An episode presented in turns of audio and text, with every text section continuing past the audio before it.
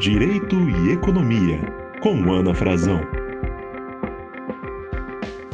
Olá, sejam bem-vindos ao Direito e Economia. Eu sou Ana Frazão, professora de Direito Civil, Comercial e Econômico da Universidade de Brasília, e hoje eu tenho a grande alegria de receber no podcast a Amanda Magalhães, que é economista, mentora de negócios sociais e presidente do Banco Maré, fintech de impacto social nascida no Complexo da Maré.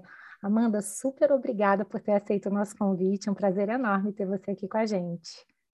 Imagina, Ana, eu que agradeço o convite. Eu adoro falar sobre esse tema, sobre economia, sobre inovação, sobre tudo que está acontecendo no mercado. E é sempre legal também a gente fazer esse paralelo com o direito, que é um assunto tão relevante na vida de todo mundo. Né? Então, eu fico super feliz de estar aqui hoje. Que bom, felicidade toda minha, pode ter certeza. E Amanda, você tem uma trajetória tão, tão rica, tão diferente, por assim dizer. Explica um pouquinho para gente como é que você foi fazendo suas escolhas profissionais até abraçar essa questão do empreendedorismo social e chegar à presidência do Banco Maré.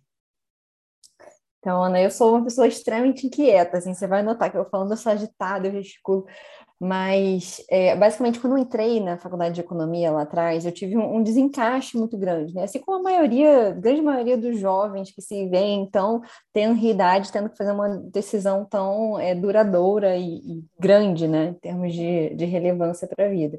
Então, eu tive uma certa dificuldade de encaixar, eu fui me enfiando em tudo que eu podia, assim, fui fazer liga de mercado financeiro, fui fazer consultoria, e me achei muito no mercado financeiro, né? Na época, eu fiz o FRJ, né, Federal do Rio, e não tinha tanta atividade extracurricular dentro desse setor de mercado financeiro e eu com alguns outros amigos fundei é, a Impactos. Então eu gosto de dizer que esse foi meu primeiro contato assim com empreendedorismo, né? Ter essa chance de puxar um projeto é, do zero da Faculdade Federal, sem muito apoio assim é, institucional, mas foi uma grande um grande aprendizado porque os alunos receberam muito bem isso abriu muitas portas, né? Me fez enxergar como é de verdade essa relação do mercado financeiro com a academia, a gente tem um pouquinho mais desse feeling de realidade. E aí de lá, é, a partir dessa experiência, eu comecei minha trajetória no mercado financeiro, trabalhei é, na Ágora, CTVM, né, em grandes corretoras, e uma experiência importante que eu tive muito cedo foi trabalhar com tecnologia dentro do mercado financeiro. Então, eu deixei a Ágora e logo depois eu entrei para uma empresa chamada America's Trading Group, que foi uma experiência muito divisora, assim, porque eu tive muito esse contato com tecnologia dentro de um mercado financeiro. E lá, é, eu lembro muito bem, eu tive uma, uma tarefa que foi pesquisar as fintechs no mundo, né? O que está rolando dentro desse mercado de inovação, o que está sendo tendência. E ali eu comecei a ser picada mesmo por esse bichinho de, nossa, tem um mundo de coisa acontecendo, um mundo de soluções que estão usando tecnologia para trazer inovação para esse mercado. E aqui no Brasil parece que isso não está chegando, né? A gente precisa democratizar esse conhecimento. Então, é, a partir daí eu tive a minha primeira ideia assim de negócio que foi criar na época Trocados. A Oslo, né, se chamava Trocados, é meu primeiro empreendimento, junto com o Lucas e a Maria Fernanda, que eram os cofundadores na época. E basicamente a ideia da Trocados era importar um modelo norte-americano de uma empresa que se chamava Acorns, é, A-C-O-R-N-S. E basicamente o que essa empresa fazia era microinvestimento, né? Então ela facilitava que as pessoas conseguissem investir é, através de uma regra de investimento por arredondamento. Então, só para simplificar, né? Vou dar um exemplo.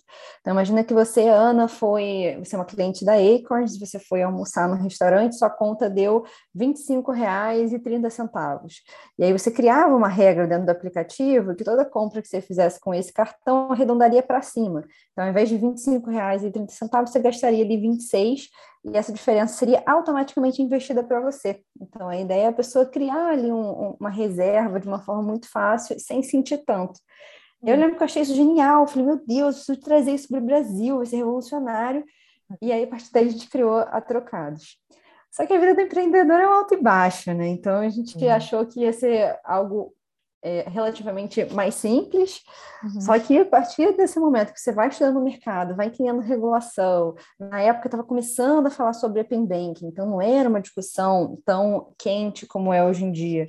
E a gente foi percebendo que, na verdade, seria um, um bicho muito maior do que a gente havia imaginado, né? De qualquer uhum. forma, a gente fez uma captação anjo, construímos o aplicativo, e aí é, lançamos essa solução, essa solução não foi aderente ao mercado, tivemos que pivotar, e aí esse termo, né, pivotagem é muito usado, quando você muda um pouco o, o drive, né, o caminho da startup, e aí a Oslo, a Trocado virou Oslo, e ao invés de microinvestimento, a gente foi para microaprendizagem, né, que a gente pensou como a gente usa, é, pega esse conteúdo de educação financeira que precisa chegar de uma forma mais simples ali para para o usuário final e transforma isso em pílula, né, em microaprendizado para ser mais palatável. E aí, ali a Oslo achou um, caminho, seguiu, tá em uma empresa é, bem bacana, bem, é, tem vários clientes, muito ali no B2B, né, de empresas mesmo, a gente uhum. atende muita empresa tentando fornecer esse serviço. E eu estou seguindo a minha carreira nesse sentido, né? Depois eu fui convidada para o Banco Maré para assumir essas operações dessa fintech que tem esse propósito, de novo, da democratização de serviços financeiros, e por aí vai. Então, eu fui picada por esse bicho do empreendedorismo muito cedo, né, desde a faculdade, e sempre seguindo esse caminho, Ana, de como a gente usa a tecnologia, como a gente usa o que está disponível hoje para democratizar o acesso a serviços financeiros, à educação financeira, e eu tenho construído desde então tudo que eu faço, né, todos os projetos, todas as iniciativas que eu me envolvo nesse sentido, para tentar, de alguma forma, causar esse impacto social, usando a minha posição de pessoa é, muito privilegiada socialmente também, né, com todo o meu background educacional para ter esse impacto. Enfim, falei para caramba, mas só um Não, mas foi ótimo, porque assim, você você mostra que o, o, horizonte que se colocava à sua frente quando se pensa em tecnologia em fintechs era muito amplo e dentre todo esse horizonte você optou por algo que tivesse realmente essa abordagem social, né? Então isso é muito interessante e parece que é uma espécie de característica da sua atividade profissional, né, Amanda? É, completamente. Tudo que eu faço, eu, eu, tento ir sempre por esse drive, porque assim, Ana, eu sou de uma geração, acho que a minha geração é a geração mais nova, né, tem muito essa cabeça do propósito. Acho que a gente está cada vez mais difícil a gente se conformar com um trabalho, com uma atividade que não se conecte muito com o que a gente acredita. Então, para mim, pelo menos, é muito isso. Assim, eu sinto que eu performo, que eu me dedico muito mais quando eu identifico que aquela atividade tem a ver com o que eu acredito, com o que eu quero deixar de legado para o mundo. E o que eu quero deixar de legado para o mundo é justamente essa, essa ponte, sabe? Essa questão de você conseguir nivelar um pouco o conhecimento, as oportunidades dentro desse mercado.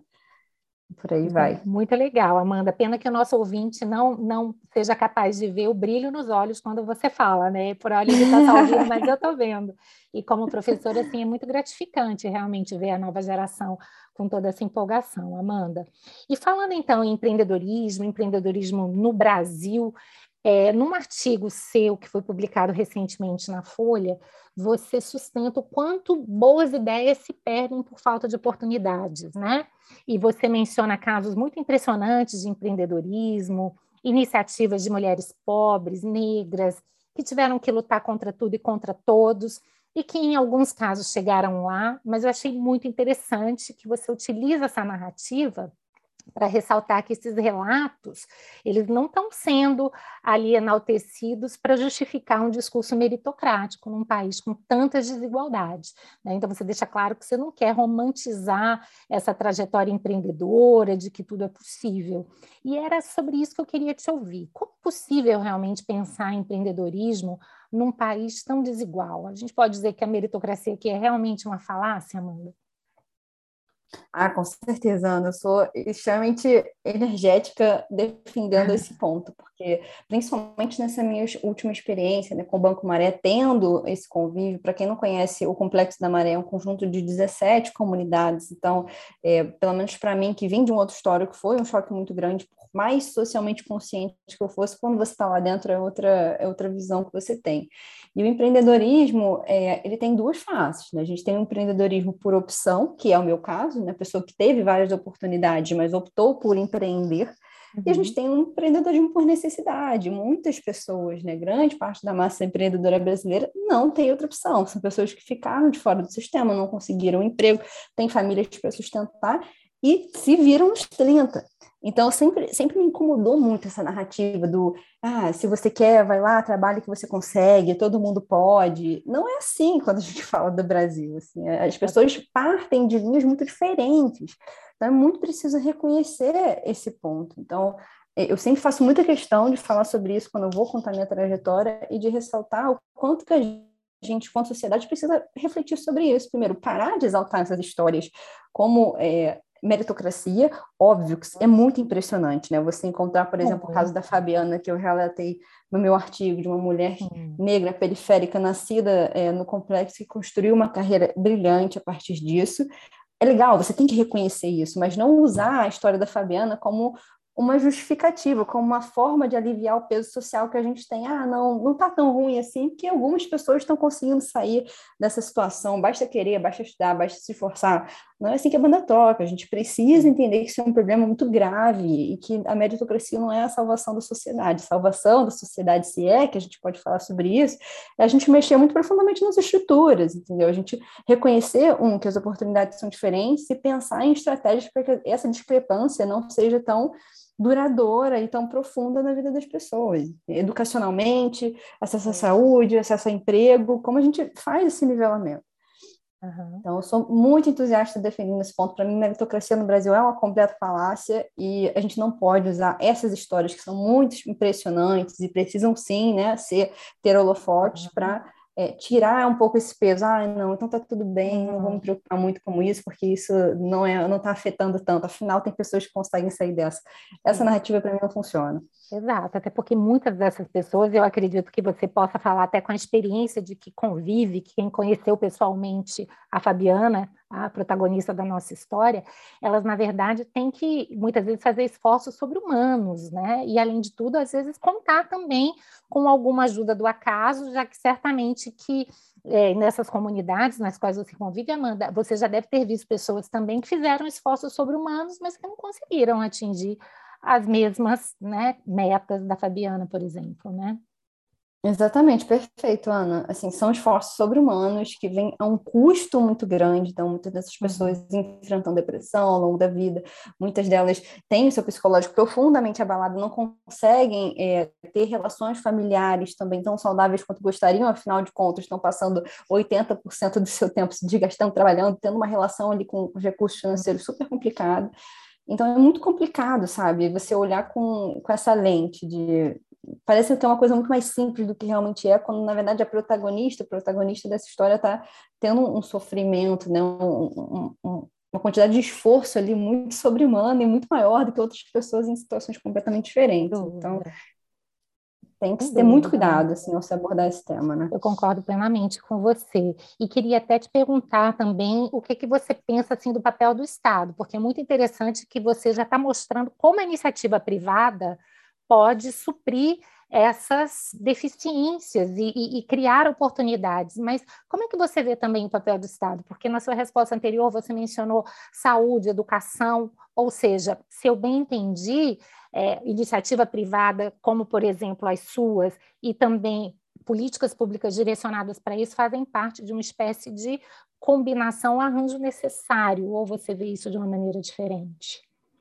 Não, é exatamente, você não poderia ter definido melhor, assim, eu acho que é exatamente isso. É, um parênteses, né, eu venho de uma escola econômica heterodoxa, então essa história de, enfim, Estado mínimo eu não me identifico.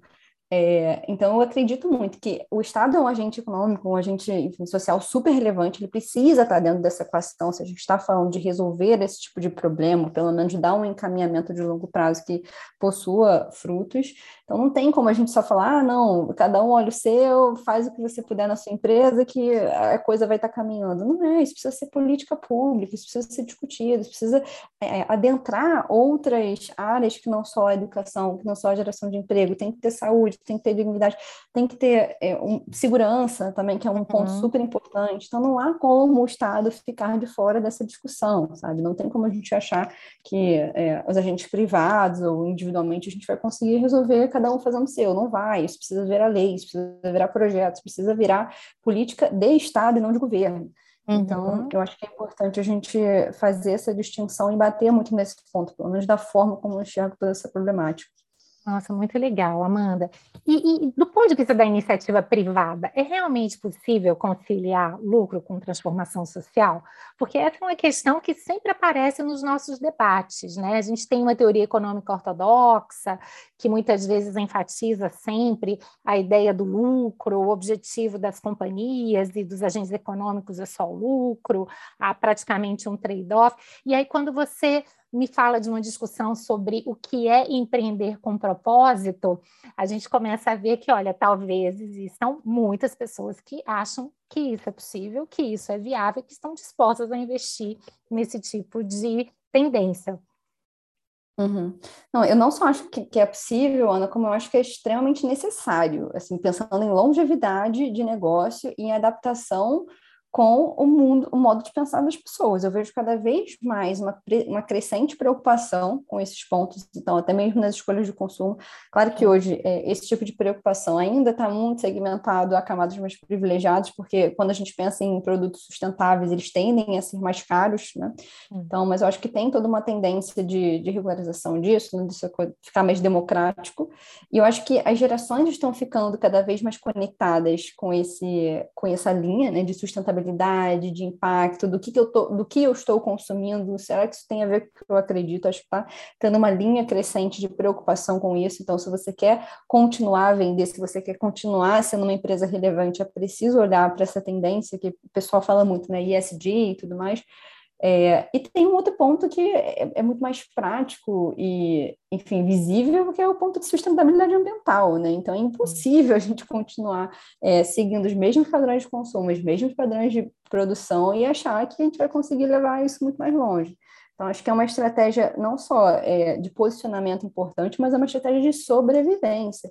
E não só nesse lado do, de, de, ambiente, mas também o social. Como as empresas podem ser mais relevantes, entender o seu papel nessa geração né, de lucro, de impacto e como essas duas coisas conversam. Eu gosto muito dessa expressão quando a gente fala de negócio social, que é o setor 2,5, porque justamente fica nessa metade, não é nem só focado em lucro, mas também não é, é aquela questão que sobrevive de doação, né? Que não tem nenhum fim lucrativo, não. Tem lucro, sim, mas também tem um olhar muito atento para o impacto, impacto que a sua atividade, né? Que a atividade da empresa está gerando todo nesse sistema.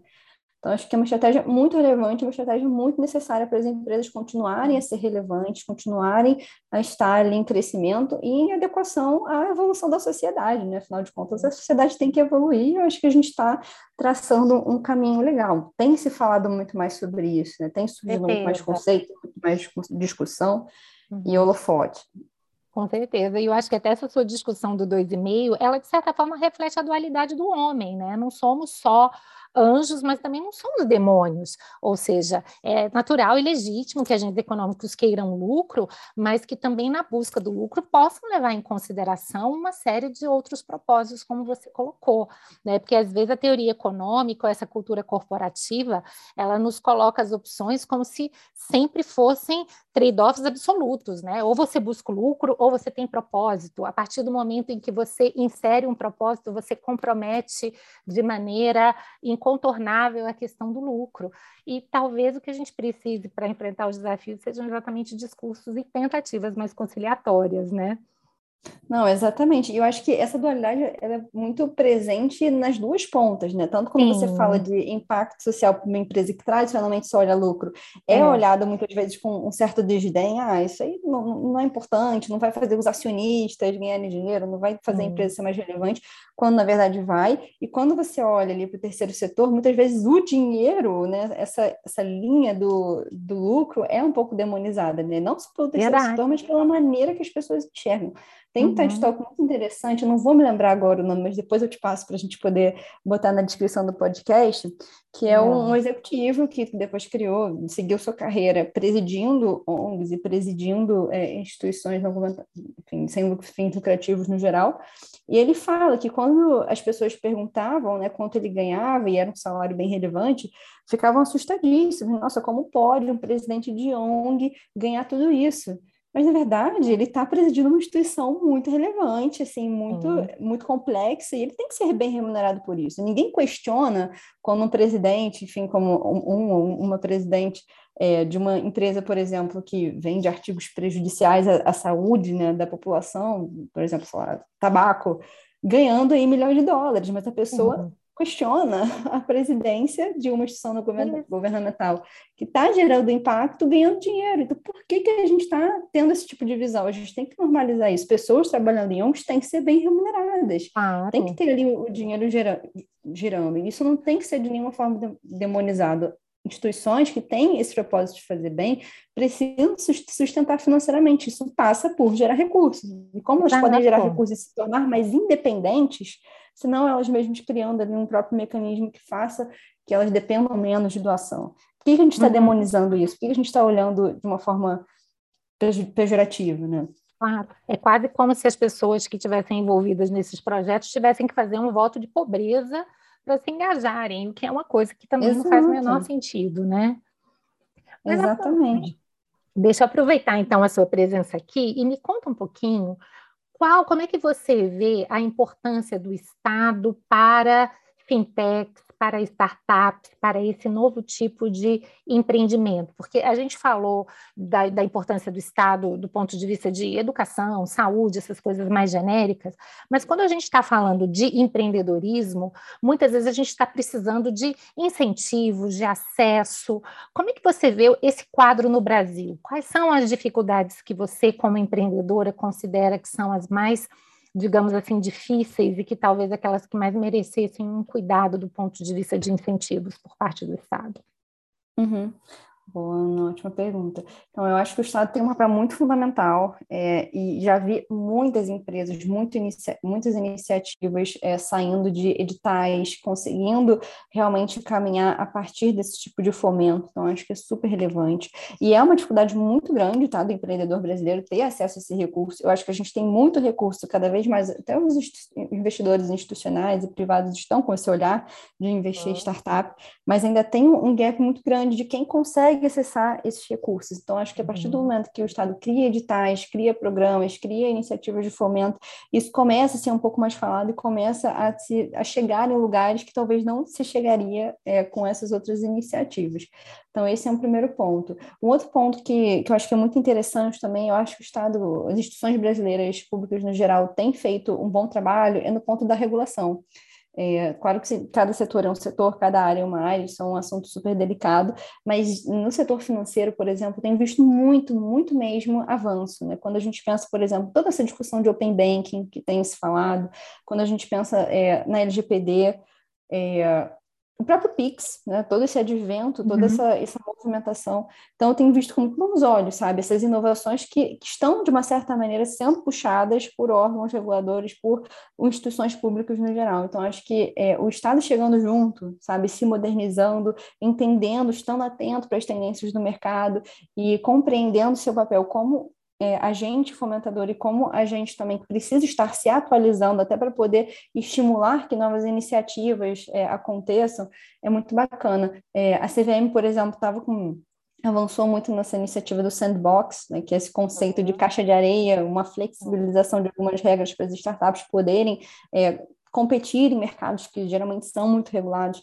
Então, esse tipo de iniciativa eu vejo com muito bons olhos. Eu acho que são iniciativas que facilitam certos entraves muito é, relevantes para a vida do empreendedor, como financiamento, regulação em, uhum. certos mercados que é, requereriam uma estrutura muito mais robusta que uma startup, por exemplo, não conseguiria ter para conseguir chegar nos objetivos. Então, acho que é super relevante a gente ter essa discussão e ter é, instituições governamentais muito atentas para essas tendências de mercado e até se inspirando também em coisas que estão sendo feitas lá no exterior. Acho que essa dinâmica é super beneficial para todo mundo. Né? Com certeza, Amanda. E voltando um pouquinho para o Banco Maré, é, ou seja, já falamos agora do, do, crédito das fintechs, agora de projetos né, de fintechs que vão tentar resolver aquele que talvez seja o grande problema do pequeno empreendedor no Brasil, acesso a crédito. Né? Então, a gente tem um mercado de capitais que, querendo ou não, acaba sendo quase que destinado exclusivamente aos grandes agentes, mil deficiências do sistema financeiro nacional que também dificultam isso. O próprio BNDES, que seria um banco público que, em muitos casos, poderia estar suprindo essas dificuldades, mas que às vezes também direciona investimentos para grandes agentes. Então, conta um pouquinho como fintechs, como iniciativas como a do Banco Maré, podem suprir essa dificuldade específica do pequeno empreendedor no Brasil. Ah, ótimo. É, tem, tem, muitas iniciativas Ana, surgindo olhando para esse problema, que é um problema muito gigantesco, né? Quando a gente pensa nesse número do micro, nano, pequeno empreendedor, é muita gente, e é muita gente com essa dificuldade de acessar serviço financeiro. Então, essas iniciativas vêm com um olhar muito dedicado e com uma proximidade também, porque o esforço que o Banco Maré tem que fazer para estar próximo desse empreendedor, dessa empreendedora, para entender suas necessidades, é muito diferente de um esforço que uma instituição financeira grande, gigantesca, tem que fazer. Uhum. Então, a grande vantagem, eu acho, da gente ter várias é, iniciativas olhando é pode ter uma profundidade muito maior do, do entendimento mesmo do, das necessidades do consumidor, para partir daí começar a desenvolver. Quando a gente fala de crédito, então, é um, é um gap gigantesco. Eu brinco que quem conseguir solucionar essa equação está com a vida feita, porque é uma equação muito complicada, né? Porque, de um lado, você tem uma deficiência de dados muito grande, então, é, quando a gente pensa principalmente nessa base social, muitos, muitas das informações que a gente teria, né, quando a gente sobe um pouquinho, não se tem. Não, tem muita gente que ainda não tem conta bancária, muita gente não tem histórico de transação financeira, então fica um pouco mais difícil você conseguir ter esse entendimento. E eu acho que as dinâmicas também são diferentes. Então, uma ideia que eu gosto bastante é como a gente pega é, os sistemas de escoragem de crédito que já estão aí, né, que já existem há um tempo, que já são praticados e têm é, um certo caminho, e mescla com pontos de dados assim não tão óbvios, né, que são identificados na dinâmica dessas populações para trazer algo mais próximo dessa realidade que é difícil. Você vai é, analisar é, uma pessoa da classe D, da mesma forma que você analisa uma pessoa da classe AB, uhum. não, não, faz muito sentido, mas é, ao mesmo tempo eu entendo que seja complexo você fazer essas variações. Então, eu acho que a gente ter outros agentes, outras empresas pequenas tentando de alguma forma descobrir como funciona o nicho de cada a dinâmica de cada nicho e tentar adaptar, né, fazer upgrade dos sistemas que já existem para ter esse olhar um pouco sensível, pensando um pouco fora da caixa, eu acho que isso tem muito, muito mesmo a contribuir. É um desafio grande, é um desafio que precisa de muito dado, é um desafio que precisa de muito entendimento de realidade, mas eu acho que no momento que a gente conseguir mesclar o sistema que a gente tem, os sistemas de escoragem, né, a base que já está testada aí há um tempo no mercado, com essas dinâmicas é, de nichos específicos, com esse olhar um pouco mais sensível de pessoas é, de estratos e situações diferentes, precisam também ter é, suas realidades refletidas no score, eu acho que a gente tem uma grande chance de conseguir conceder crédito de uma forma responsável, e aí eu enfatizo muito essa palavra, assim, responsável, uhum é, para a população no geral, assim, porque eu acho que muitas pessoas que poderiam estar tomando crédito hoje, né, que teriam condições, não conseguem, porque não tem sua realidade de fato refletida no, no sistemas de escoragem existente. Mas isso é um grande desafio, sem dúvida. E o crédito, ele precisa ser responsável, porque ele pode ser um mecanismo muito prejudicial, se você dá na mão de alguém que não está preparado para receber, tanto educacionalmente, quanto em termos de planejamento, né, do que, que aquele pequeno, pequeno nano empreendedor vai fazer com aquele recurso, se entende direitinho quais vão ser os próximos passos, você precisa ser bem avaliado e acompanhado. Então, não é só dar o dinheiro e se vira.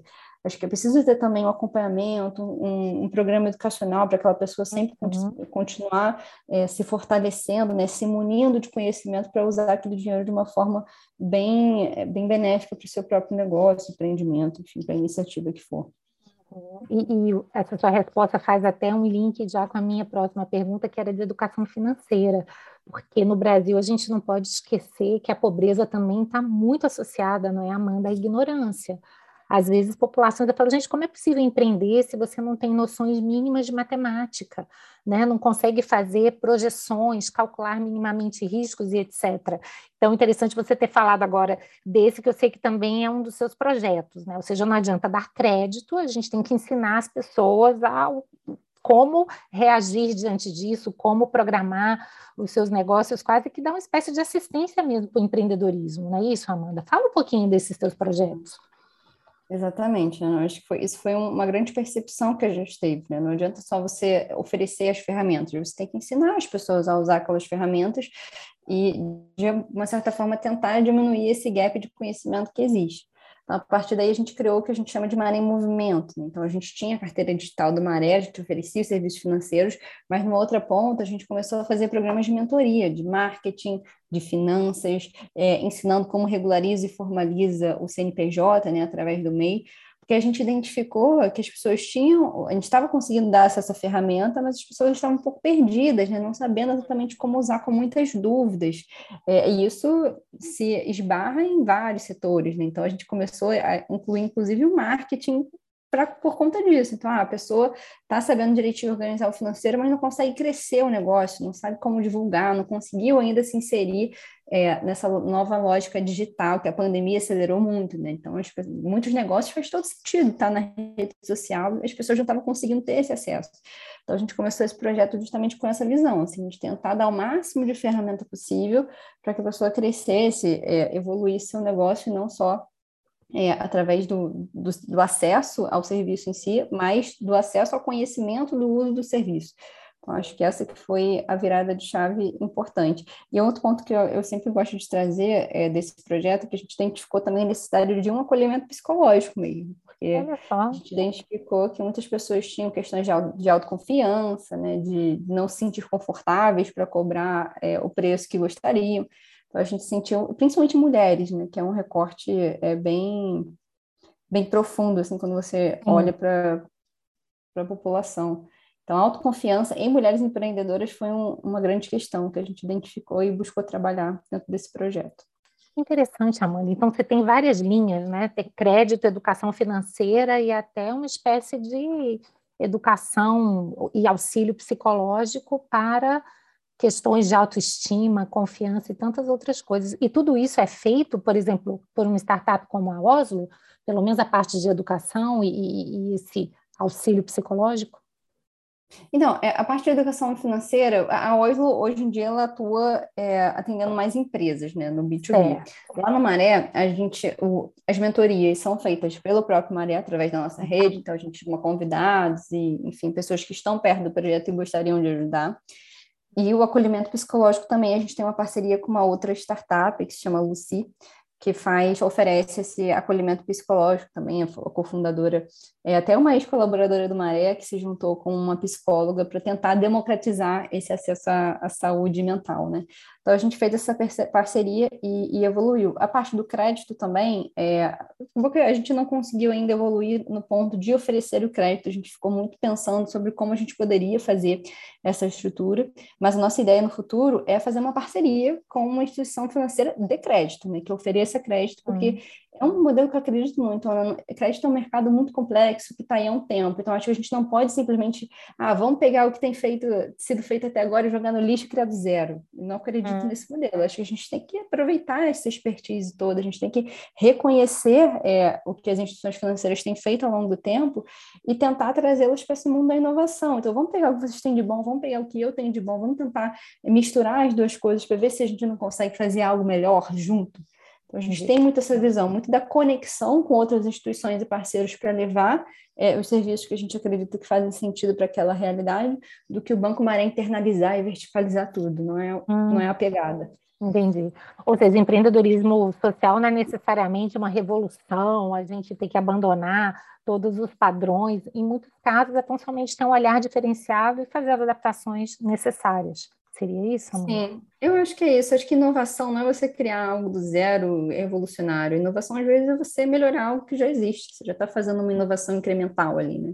Sim. E, poxa, a quantidade de sistema, de tecnologia, de processo legal que já existe, por que a gente não aproveita isso de alguma forma para fazer upgrade, né? Eu gosto muito dessa palavra, upgrade. Como é que você melhora algo que já está aí? Eu acho que esse é um tipo de inovação super relevante.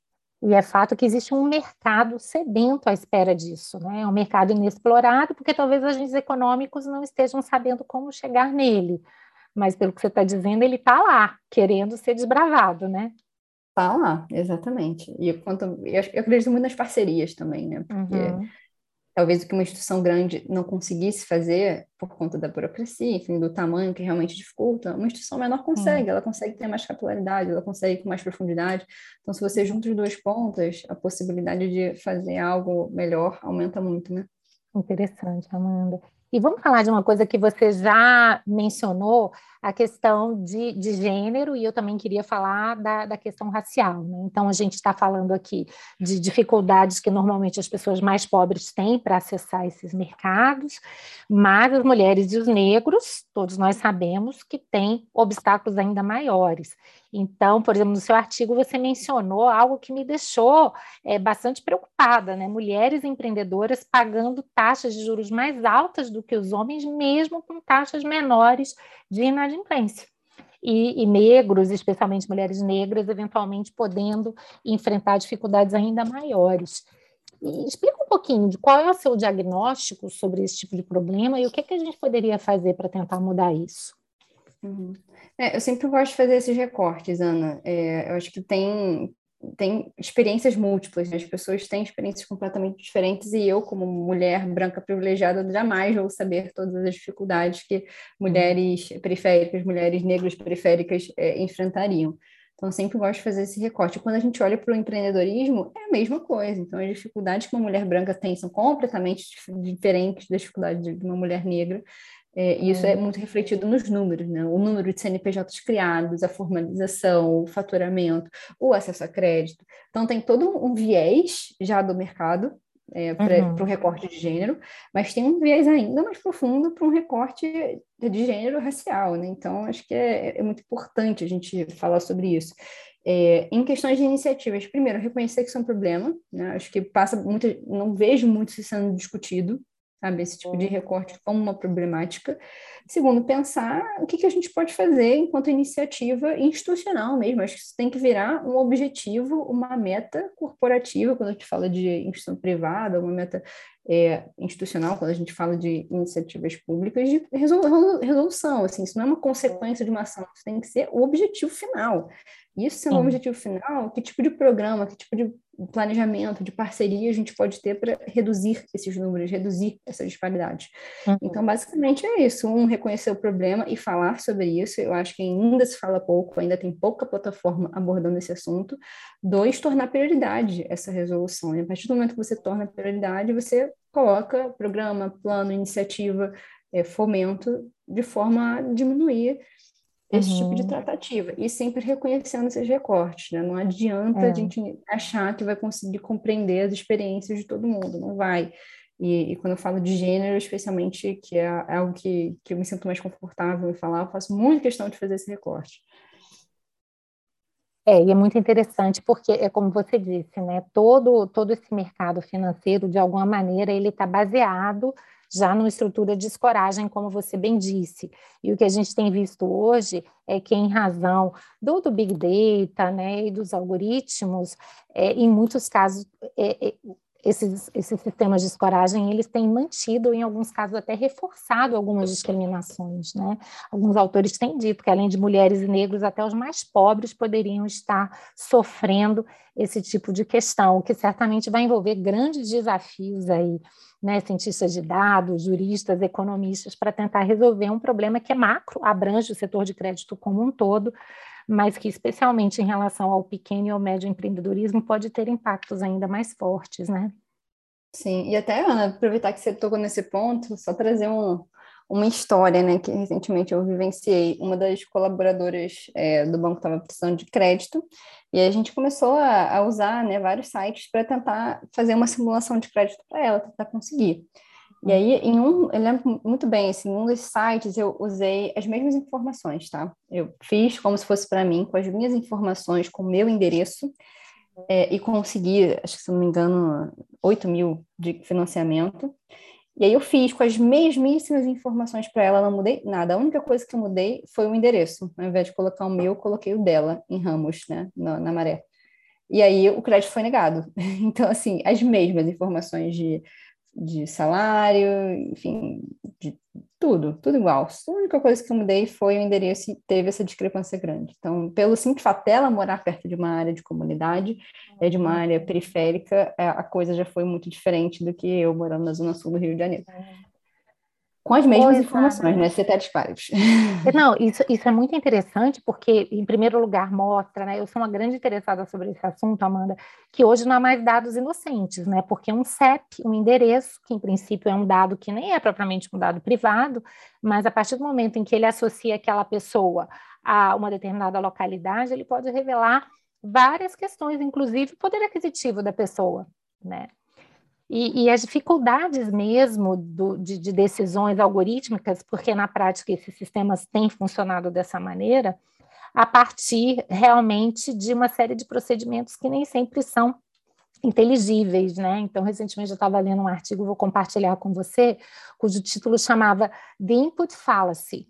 E a ideia era mostrar exatamente, olha, não adianta querer fazer esse controle, porque a gente tende a achar que, bom, se eu controlar os inputs, eu vou evitar as discriminações, dizendo que mesmo quando você evita colocar qualquer dado tendencioso, no fim das contas, até porque o processo algorítmico é muito complexo, ele é opaco, ele é baseado em correlações, às vezes, contraintuitivas e tantas outras questões, você não consegue assegurar uma coerência de resultados. Né? Então, a própria autora disse, olha, e, e, ela analisava o mercado de crédito, esse é um ponto interessante. Depois eu vou te passar, porque eu acho que pode te interessar.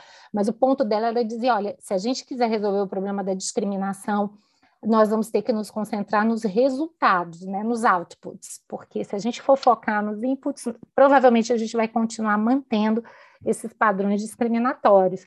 E eu acho que talvez o seu exemplo confirme um pouco esse receio da autora, não?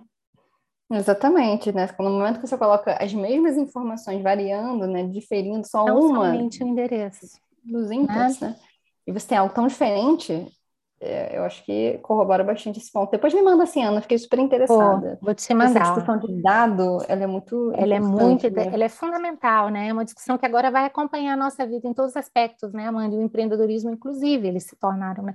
Eu sempre brinco com os meus alunos, né? Eu falo, gente, os, os dados são o novo petróleo ou o novo plutônio, a depender da forma como a gente os utilize, né? Então, é mais ou menos isso. Há um potencial maravilhoso que pode ser utilizado em benefício das pessoas, mas também muitos riscos, né? E alguns autores têm falado que é, sem o devido controle, eles vão continuar, digamos assim, penalizando exatamente os setores mais frágeis da população, e é uma preocupação muito grande com, com pobres, em mercado de crédito, mercado de seguros, em vários outros que acabam sendo, digamos assim, ou afastados desse mercado, ou às vezes tendo condições mais é, rigorosas ou, ou, menos vantajosas do que os ricos. Ou seja, é o oposto do que você está querendo, né, Amanda? Você está querendo uma condição diferenciada para os mais pobres, né? E a gente está num mundo em que sistemas algorítmicos podem, inclusive, aumentar as exigências para eles, né? Muito preocupante em razão de um CEP, uma determinada pessoa não consiga crédito para o empreendimento, né? É mesmo. E infelizmente, né, a gente vê isso acontecendo demais. É, mais um desafio aí para você, né, Amanda? Principalmente para um. aprender a colocar no seu cenário. Mas, Amanda, a gente já está chegando ao final da nossa conversa, que, aliás, é super rica, é muito bom, assim, não só te ouvir, mas, sobretudo, identificar esse, esse entusiasmo, né, da, da, da jovem geração com empreendedorismo com propósito, né? Como eu disse, é algo que me toca especialmente. Mas eu queria, já que você, inclusive, falou da questão do direito também, e o nosso podcast, de alguma forma, tem um pouco esse objetivo de, de trazer essa discussão, como é que você vê o direito nessa equação? Em que medida ele ajuda o empreendedorismo social? Em que medida advogados poderiam se engajar melhor nisso, né? Se além de uma educação financeira, você vê também um espaço para uma educação jurídica, ou seja, compartilhe um pouquinho da sua experiência nesse empreendedorismo e, e o que, é que você acha que, que falta ou não né, em relação à, questão do direito. Uhum. Assim como eu sempre eh, critiquei muito né, o fato da educação financeira, de conceitos básicos de economia não serem ensinados né, de uma forma muito horizontal, democrática desde cedo para a população, acho que é o mesmo se aplica a direito. Assim. É, se a gente vê que nas escolas privadas, né, na camada mais privilegiada, as pessoas já não têm muito esse acesso, imagina quando a gente desce a pirâmide. Né? Eu, por exemplo, nunca tive nenhum tipo de de introdução ao direito na escola. Eu tive uma matéria de direito na faculdade de economia, então eu considero o meu, meu conhecimento raso, dentro das possibilidades que eu teria. Isso na trajetória é muito privilegiada. Imagina quando a gente vai descendo ali com pessoas que não tiveram tanto acesso.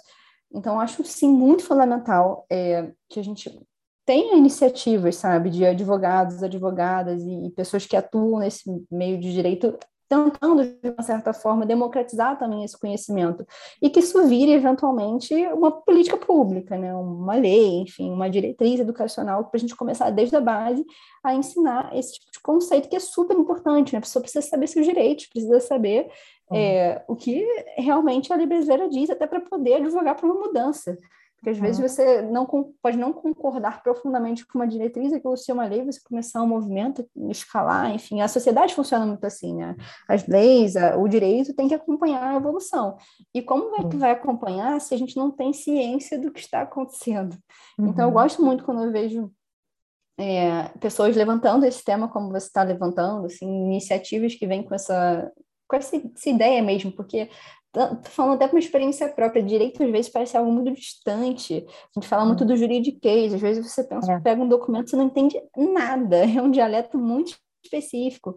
Então, como é que a gente faz para democratizar um pouco isso, sabe? Para tornar a linguagem mais acessível, para tornar as diretrizes mais palatáveis, para as pessoas entenderem o que de fato está acontecendo e poderem eventualmente fazer parte de uma mudança, sabe? É, de um órgão um pouco mais vivo. Então, acho que ainda é muito segmentado, é muito elitizado. Eu gostaria de ver esse movimento, sabe, do direito também tendo uma linha de democratização mais forte, que eu acho que ainda é um grande gargalo que a gente tem enquanto sociedade. Com certeza, eu concordo plenamente com você, Amanda. Às vezes o sujeito tem o crédito, mas é o que você falou, falta ele conhecimentos básicos de economia, ele não tem educação financeira, ele não tem ideia de quais são as regras que orientam né, os investimentos, os contratos. Então, realmente é muito difícil empreender nesse contexto, né? É muito, foi o que você falou, às vezes a pessoa conseguiu um crédito, vai pegar o contrato de financiamento, não entende uma palavra. Uhum. E aí, o que, que adiantou, né? Às vezes vai estar tá se amarrando num contrato que talvez não seja tão é, vantajoso para ele, com cláusulas que sejam prejudiciais, ele não está uhum. sabendo, porque ele não conseguiu ter aquela destreza, né? Aquela leitura de uma forma completa. Então, como é que a gente torna isso também um pouco mais palatável? Acho que é, são discussões que caminham juntas, sabe? Não adianta só é, o sistema financeiro ou qualquer outro sistema evoluir se o sistema jurídico, enfim, as é formas é que a gente está passando esse conhecimento não acompanhar. E o mundo está pedindo muito multidisciplinaridade, né, Amanda? Já entrevistei professores de economia aqui no podcast que eles disseram: olha, eu não sei se haverá essa segmentação daqui a uns 10, 20 anos né? Ou seja, juristas e economistas, por exemplo, naturalmente teriam que estar conversando, tendo acesso a todos esses conteúdos, né? Sabendo é, aproveitar os conhecimentos de uma área na outra, né? A gente ainda segmenta demais e na hora que tem que colocar tudo junto para empreender, os desafios, né, são grandes, não né? Consegue. Até aproveitando, Ana, eu sou uma entusiasta de criptoativo, é, enfim, a gente pode até... é uma outra conversa, né, é um assunto mais, também bem profundo. E eu vejo muito essa dificuldade de, desse, dessa conversa, como é um assunto desse sistema financeiro muito novo, uhum. é, tem muitas iniciativas, muitas startups tentando fazer algo legal usando tecnologia de criptoativo, enfim, usando uhum. esse conceito, mas que não conseguem entender como a lei brasileira está olhando para esse mercado. E está difícil de encontrar profissionais que tenham essa dualidade, assim, que entendam sobre blockchain, mas que entendam sobre o sistema jurídico e que façam essa, essa ponte, sabe? Então, esse é só um exemplo de como as mas coisas é precisam estar juntas, né? Com certeza, e você tocou num ponto fundamental. Tecnologia é uma coisa que eu sempre falo para os meus alunos de direito. Falo, olha, ou, ou a gente é, aprende o suficiente, ou a gente aprende, não há essa opção, não é, Amanda? Porque o mundo está nos colocando diante desses desafios, né? E, e, às vezes aquela visão mais tradicional do direito, muito baseada em conceitos, chega diante de uma realidade como essa, totalmente diferente, disruptiva. Você não consegue trabalhar com os conceitos tradicionais. Então, isso envolve também uma, uma ressignificação da, da, metodologia jurídica, de como lidar com o fenômeno econômico, enfim, uma mega discussão. Isso justificaria um podcast por si só, viu, Amanda? Quem sabe a gente é? coloca aqui, com certeza. Mas, Amanda, para a gente finalizar, eu queria te fazer umas perguntas até de cunho assim mais pessoal.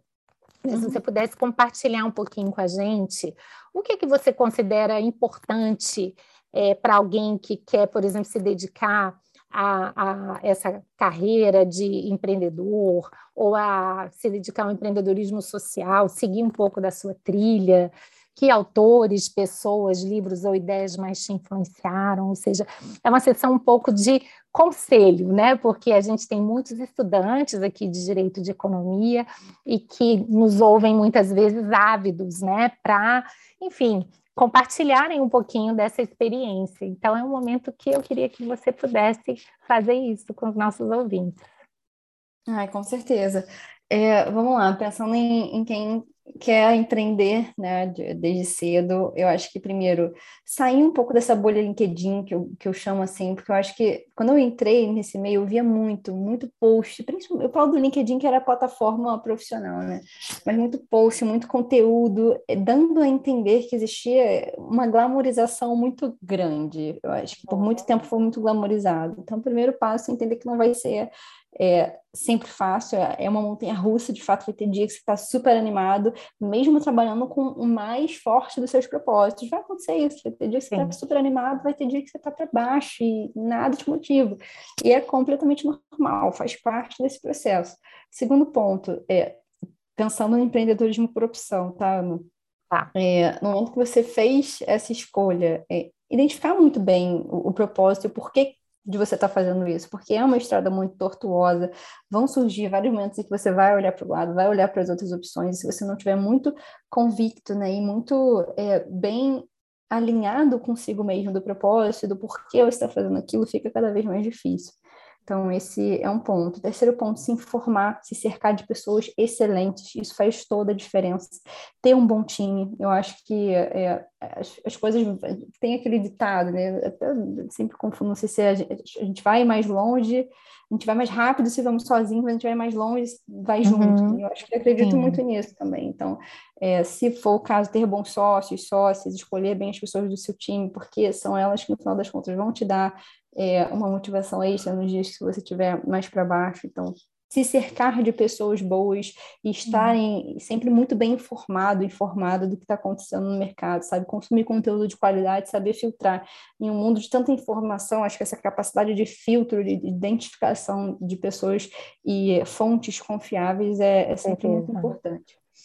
E aí, pensando em, Cada vez mais Pensando, importante, né, Amanda? Nossa, muito, nossa. muito importante, assim, tem que ter esse certo essa separação, né? Separar o joio do trigo. Eu acho que Nossa. é uma avalanche de informação. É uma avalanche. E a gente não pode se iludir, desculpa estar tá te interrompendo, mas é porque eu lembrei de uma coisa que eu acho muito interessante. Eu vi recentemente um relatório da OCDE, ele foi muito divulgado na imprensa, não sei se você viu, sobre adolescentes em torno de 15 e 16 anos, porque são é, é, meninos que já nasceram com iPads e, e iPhones nas mãos, e mostrando a dificuldade que eles têm para diferenciar fatos de versões.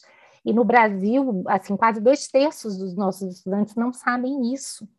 Então, até diante daquilo que a gente estava falando, né, de educação financeira, hoje é importante uma educação digital. As pessoas precisam entender minimamente a, a, o que é a internet, a fazer esse seu filtro, né, Amanda? Só pena elas não conseguirem nem mesmo se informarem. Exato, Ana. Eu acho que no mundo em que a gente está habituada, está cada vez mais frequente isso, né? Pensando nas redes sociais, vídeo de um minuto, que depois caiu para vídeo de 15 segundos, que agora está, sei lá quantos segundos. É, é uma. A gente vai se condicionando a querer as coisas assim, muito instantâneas. E isso, quando a gente pensa na busca de informação, faz com que a gente tenha uma tendência a ficar na superficialidade, né? E, e não realmente se aprofundar nas coisas. Então, não é porque a gente está vendo ali é, uma headline, um tweet, que você uhum. entendeu a, a, complexidade daquele assunto, ou teve uhum. exposição às mais diferentes opiniões. Então, acho que a gente precisa ter esse cuidado. E eu não estou dizendo, estou fazendo isso até com uma autocrítica. Eu me vejo muito nessas posições, né? Formando opinião com base em uma leitura, com base em um post. Eu acho que a gente tem que fugir muito dessa tendência, procurar, assim, formar com profundidade, com fontes ah. confiáveis para formar ali o que a gente pensa sobre determinado assunto. E isso no empreendedorismo é super importante, não só pensando em conhecimento é, mais tradicional, mas até pensando no conhecimento do teu produto, né, do que você está fazendo de tomada de decisão estratégica. Ao invés de ah, acontecer, fez um teste e deu aquele teste de produto como inválido válido. Será? Faz mais um, tenta aprofundar uhum. um pouco mais nos dados, nas informações, para tomar uma, base, uma decisão com mais base. Então, isso foi um erro que eu cometi muito na minha trajetória inicial e que hoje eu tenho que ser muito mais cuidadosa. Como a gente vive nesse mundo muito rápido, que é fazer as coisas muito instantâneas, a gente acaba se perdendo, às vezes, nesse nível de profundidade. É, e se cercar de uhum. pessoas boas, eu acho que tem muito conteúdo legal. Eu gosto muito de mencionar, assim, pares meus mesmo na, nesse caminho que foram super relevantes. Eu tenho, uns, tenho sócios maravilhosos, é, tive muita, muito cuidado ao escolhê-los. É, literatura convencional, então, nesse, nesse meio de finanças de impacto, acho que é impossível não falar da Mohamed Yunus, então, quem tem interesse uhum se aprofunda um pouco mais no trabalho dele, é, Nobel, inclusive, o cara é realmente muito referência. Empreendedorismo, várias referências. Eu gosto sempre de mencionar mulheres, então Raquel Maia, do Brasil, Bia Santos, da Barf, que é uma super é, parceira minha nessa luta da educação financeira, Sarah Blakely, que é uma super executiva também norte-americana, Michelle Obama, enfim, tem várias mulheres assim que eu acho fenomenais nesse meio do empreendedorismo, né, que falam sobre o tema, não só do empreendedorismo, mas questões que é, impactam muito a vida das mulheres tentando traçar esse caminho. Então, acho que essas são as dicas, assim, se aprofundar, se cercar de pessoas boas e de boas referências e ter sempre esse, esse olhar muito baseado em dado, tomar decisão e não romantizar o que é de fato o empreendedorismo mesmo por escolha. Maravilha, Amanda. Fiquei assim encantada com as dicas, ainda mais diante de, de, mulheres inspiradoras, né? Porque eu acho que, sobretudo, as empreendedoras elas precisam cada vez mais de exemplos, de referências, né? Fica o seu exemplo e o exemplo daquelas que de alguma forma se viram de exemplo para você, né? É isso. E que tem bom. muitas mais, nossa, poderia ficar um dia que são o nome de todas. Mas que bom, você já fez uma, uma, seleção, digamos assim, talvez daquelas que estão mais próximas do coração, né? Isso aí é. Já, já, é suficiente. Amanda, então, olha, muito obrigada, viu? Foi um grande prazer ter a oportunidade de, de conhecer você. Desejo muita sorte nos seus próximos projetos, continuo aí te acompanhando. E, mais uma vez, foi muito bom a gente estar tá tendo essa conversa. Obrigada. Ah, obrigada, Ana. Fico muito agradecida e conte comigo. Sempre que quiser ter esse tipo de conversa, estou super aberta. Eu adoro você ver, né? Eu sou super tagarela. Que bom. então somos duas. Horas. Tem ida, inclusive para as questões jurídicas. Obrigada. Você ouviu o podcast Direito e Economia com Ana Frazão. Produção e trabalhos técnicos José Janci Marques. Para maiores informações, acesse o site anafrazão.com.br e siga nas redes sociais.